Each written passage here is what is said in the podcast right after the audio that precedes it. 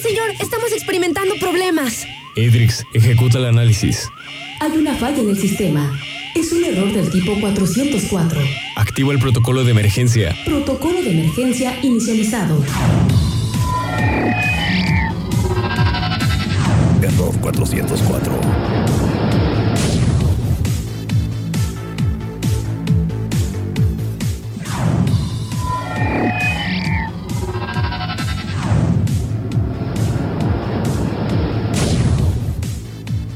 Son las 16 horas con 7 minutos y 23 segundos y yo estoy listo para comenzar con el programa más geek de todo Radio Turquesa y el mundo global. Y bueno, vamos a comenzar. Ya saben que mi nombre es Bernardo Lara y para mí es un gusto acompañarlos. Recuerden que pueden contactarme a través del número telefónico 312 174 2075 y con este número a través del WhatsApp van a poder, poner, van a poder ponerse en contacto conmigo porque eh, pues por ahí eh, pues echamos la charla un poco, ¿verdad? Le quiero mandar un saludo a Mari de Salagua que hace rato a la hora del noticiero dijo y quedó formalmente conmigo, Bernardo, hoy voy a escuchar tu programa. Pues no sé por qué me lo dice, porque según yo diario lo escuchaba, pero Mari, si me estás escuchando, mándame un mensajito, por favor. Y bueno, vamos a comenzar, no sin antes invitarlos a seguirnos en nuestras redes sociales. Estamos a través del, del Facebook, Instagram y también el canal de Spotify, por supuesto, como Radio Turquesa 92.9. Y ahora sí vamos a comenzar con toda la energía. Vámonos con algo de Skrillex, porque esto es Bangarang. Es la rola tan icónica del buen Skrillex. Y ustedes no se vayan porque están escuchando ¿Quién es una para juzgar? Estás en la base central de todos los geeks. Error 404. Error 404. Continuamos. Error 404. Son las 16 horas con 35 minutos y 10 segundos y iba a hacer un chiste acerca de Adrianita, pero bueno, mejor me voy a callar porque está aquí cerca y no quiero sentir el chanclazo nada más. Espero que estén teniendo una excelente tarde. Y bueno, les voy a. Eh, les voy a platicar un poquito acerca de un tema bien interesante para todos aquellos de la eh, fans de la franquicia de la saga de Pokémon. Pues todos conocemos al famoso Magikarp, ¿no? O al menos los que eh, conozcamos. No, que no, no te estoy hablando a ti, le estoy hablando a los a los error. ¿cómo, cómo, le, ¿Cómo sería gentilicio de los que escuchan este programa?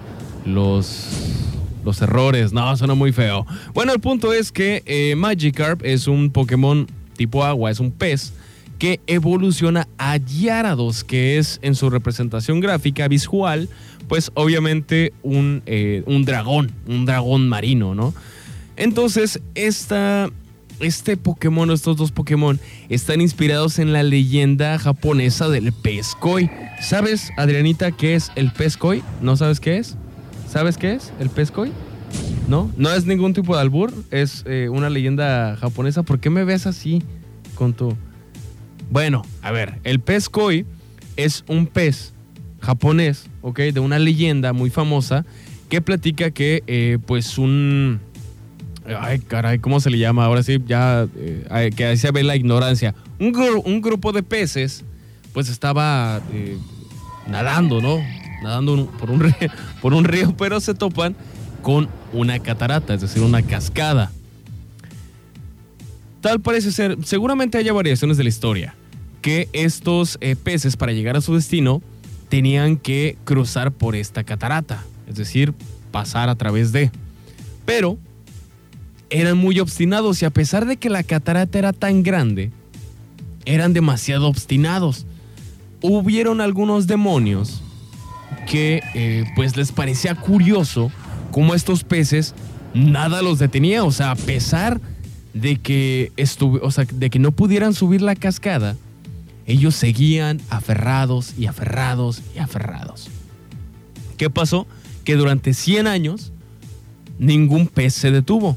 Entonces a los demonios les pareció ya como aburrido de que, bueno, bueno, ya está bien, está bien, ya quítales el, como el castigo, ¿no? Porque hicieron la cascada más, más grande a propósito para que no pudieran pasar. Pero al ver que eran tan obstinados, pues decidieron ya como quitar esa maldición. Lo que pasa es que uno de esos pescoy que alcanzó a subir la cascada se transforma en un dragón celestial Y pues esta es la, eh, pues la historia. Seguramente les digo, haya variaciones. Pero esta es una de las versiones de la historia del pez koi. Que de hecho, eh, cada pez pues tiene patrones diferentes y colores diferentes. Según eh, el color amarillo es, o sea, representa la riqueza. Uno que es color negro, blanco y gris representa la transformación. Uno color marrón y gris, el patrón color marrón y gris, significan hojas caídas en la lluvia. El, em, el, blanco, o los blancos, el patrón blanco, perdón, es que me confundí. Lo que pasa es que tiene sus nombres en japoneses, pero no, en japonés, perdón, pero no me voy a complicar en mencionarlos. Son blancos con un círculo rojo en la cabeza, simbolizan el amor y la mayor fuerza que puede invadir la vida del ser humano. Luego hay otro que eh, es el Doitsu, que no, tienes, en el, que no tiene escamas. La traducción de Doitsu es eh, alemana, ya que los koi sin escamas fueron inventados por los alemanes y podría traducirse como la cualidad de ser transparente. Hay otro que es eh, una base sólida, color como metálico, con un patrón negro, pero que no simboliza nada concretamente. Y luego están los, em, los ¿no? Que son eh, varios koi que tienen color en la boca como si estuvieran pintados de color rojo, ya saben, como si, si, se pusieran pintalabios, que simbolizan el poder del beso. Todos estos, pues obviamente, pues ya cada quien le da como, eh, o bueno, cada, cada uno tiene el significado, pero en general es en esta leyenda en la que se basa este, pues este Pokémon, ¿no? Magikarp y Gyarados. Pero bueno, vamos a ir a una pequeña pausa rapidísimo. Vámonos con esto que es Cúrame de Raúl Alejandro y ustedes no se vayan porque están escuchando Sin Sostén. Estás en la base central de todos los geeks. Error 404. Son las 17 horas con 10 minutos y 20 segundos y estamos listos para continuar con esto que es el programa más geek de todo Radio Turquesa y bueno, creo que muchos conocemos, eh, y digo muchos porque a lo mejor yo no soy de la época, pero conocemos a la empresa desarrolladora de videojuegos, Sega, que en su momento pues tuvo sus eh, propias consolas y tenía su icónica mascota, el Sonic, que sacaron películas eh, pues recientemente. Esta empresa ya desde hace rato se distanció un poquito, o no ha sido, mejor dicho, no ha sido tan relevante como lo fue en su momento, o sea, en su punto de auge, cuando era la batalla campal entre Sega y Nintendo, pues obviamente Nintendo terminó destronando a la competencia y ahora, bueno, pues Sega, eh, pues está ahí, ahí está, ¿no? Pero nos acaban, o bueno, acaban de confirmar la compra de Robio Entertainment. Para todos aquellos conocedores, pues ya sabrán de qué empresa estoy hablando, pero para los que no, Seguramente más de uno de ustedes jugó el juego de los pajaritos en catapulta, el Angry Birds. Y básicamente pues es la empresa desarrolladora de este juego, ¿ok? De esta eh, pues franquicia, ¿no? Que fue la primera versión lanzada en 2009. Ya tiene esto pues tan solo echen cuentas, casi, casi 14 años. Es decir, lleva 13 años eh, desde su lanzamiento, fue hace un buen tiempo. Y este juego fue un boom bien cañón. Y yo creo que me atrevo a decir que la gran mayoría de las personas que, pues cuentan o contaron en algún momento con un teléfono celular este, inteligente, un smartphone ya de, los viejitos, pues. Pero pues eh, llegaron a jugar este juego. Era pues colorido, era pues bastante entretenido para la época, ya que en ese entonces los juegos de celulares tampoco eran como que la gran cosa, ¿no? Todavía no se explotaba y aún así creo que hoy en día realmente tampoco. Yo no soy muy fan de juegos de celulares, realmente este pues conozco y he jugado bastante pocos, bastante, o sea, muy pocos, la verdad. Pero bueno, a ver, volvamos al tema de la compra, Bernardo, que esto es lo que nos interesa. Pues bueno, a cambio de aproximadamente 775 millones de dólares, que es un valor de 10.16 dólares por acción, pues se va a realizar la compra. Sega aclara que pues el, el acuerdo está siendo una adquisición amistosa, ya que los directivos de Robio ven la fusión de hecho con buenos ojos y la aprobaron antes de que incluso Sega llegara a un acuerdo con los inversionistas para adquirir las acciones. Porque eh, para los que no lo sepan, pues obviamente cuando una empresa cotiza en la bolsa de valores, pues ahora sí como, como que tiene varios dueños, no es por decir una cosa. Hay un dueño mayoritario, uno o dos dueños mayoritarios, pero, o sea, hay un dueño mayoritario, perdón. Pero, este, pero pues varias personas son parte, es decir, tienen acciones, ¿no? Entonces, pues tienen que adquirir todas para hacerse al 100% de la empresa.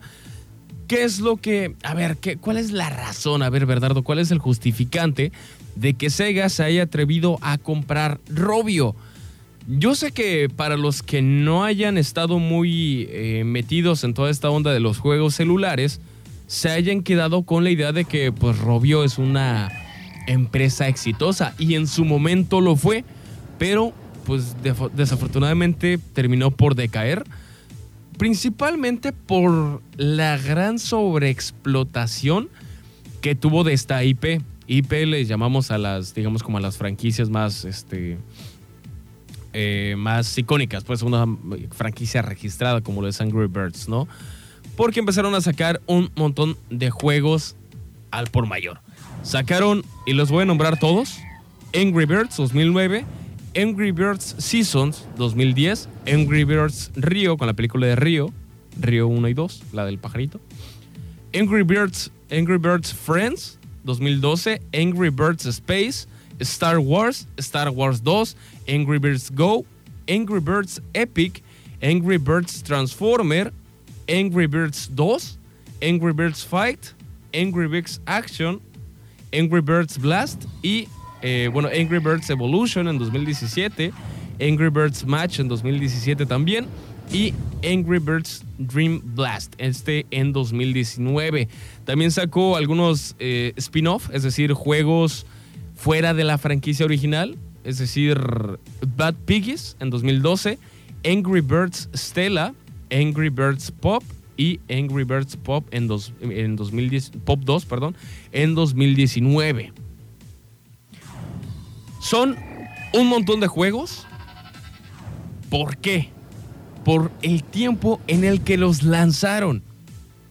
Es decir, salieron en 2009, salió el primero, 2010 otro, 2011 otro más, en 2012 salieron tres juegos, en 2013 salieron dos, 2014 otros dos, en 2015 uno, en 2016 dos, en 2017 dos también, y en 2019 2. Entonces, para el tiempo de desarrollo de un juego, se requiere de una planeación inteligente para no caer en la explotación de la franquicia y no caer en, mecánicas repetitivas. Realmente lo inteligente para ellos, en lugar de haber eh, explotado esta franquicia con cualquier película o cualquier otra licencia que estuviera de moda, por ejemplo, Río, eh, Star Wars, que en su momento, pues cuando sacaron películas, este, pues obviamente iban como de la mano. Transformers por ahí también. Y si no mal recuerdo, ah, el Go es el, de juego de carreras tipo Mario Kart. Entonces, eran demasiados juegos en muy poco tiempo y esto obviamente llevó a una mala, mala planeación de los juegos y eran terminaban siendo los mismos juegos, pero con diferentes dibujos. Es decir, eh, ya en el de Star Wars, pues eran con casquito acá de los Jedi y todo eso. Digo, yo no sé mucho de Star Wars. Por ahí un saludo al productor Omar Ramírez, que él es fanático de esta saga. Entonces, este, pues vamos a ver qué es lo que, qué es lo que pasa. Porque precisamente Sega dijo que quería eh, adquirir Robio porque quería expandirse, ¿no? Y pues Robio Entertainment ya tiene un un recorrido y todo esto, pero pues no sé si llamarlo, ahora sí que como dice Thanos, si llamas al, al fracaso como experiencia, ¿no? Y dice Loki, la experiencia es experiencia. Entonces vamos a ver cómo le sale la, la jugada. Todo, todo, parece que va viento en popa y que no va a haber nada que detenga esta adquisición. Pero pues sí, eh, pues eh, vamos a ver, ojalá que le salga bien, porque por sí Sega no es como que esté en sus mejores momentos como para darse el lujo de, andar comprando compañías y tomando, tomando decisiones a lo, pues al ahí se va, ahora sí que al ahí se va.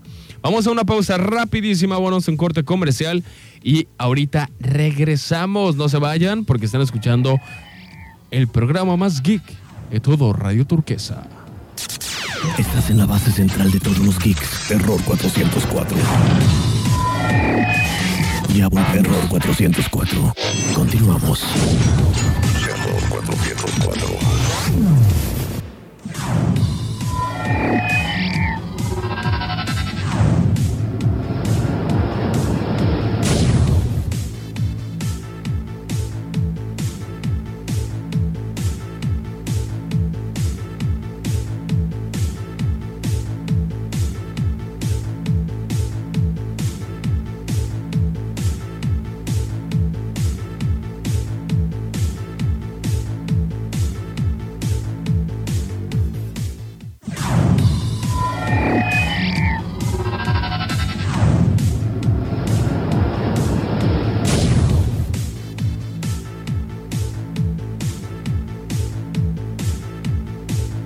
Son las 17 horas con 59 minutos y 45 segundos y ya estamos listos ahora sí que para despedirnos. Todavía había uno que otro tema por ahí que les iba a mencionar, pero bueno, ya no nos ajustó el tiempo para hablar de ello. Pero bueno, yo ahora sí que me despido, no sin antes eh, invitarlos a seguirnos en nuestras redes sociales. Recuerden tanto en Facebook como en Instagram, como también en el canal de Spotify. Nos encuentran como Radio Turquesa 92.9 y ahí van a poder ver todo el contenido que tenemos para ustedes. Y pues ahora sí que yo me despido. Mi nombre es Bernardo Lara y para mí fue un gusto haberlos acompañado en un programa más del programa más geek de todo Radio Turquesa.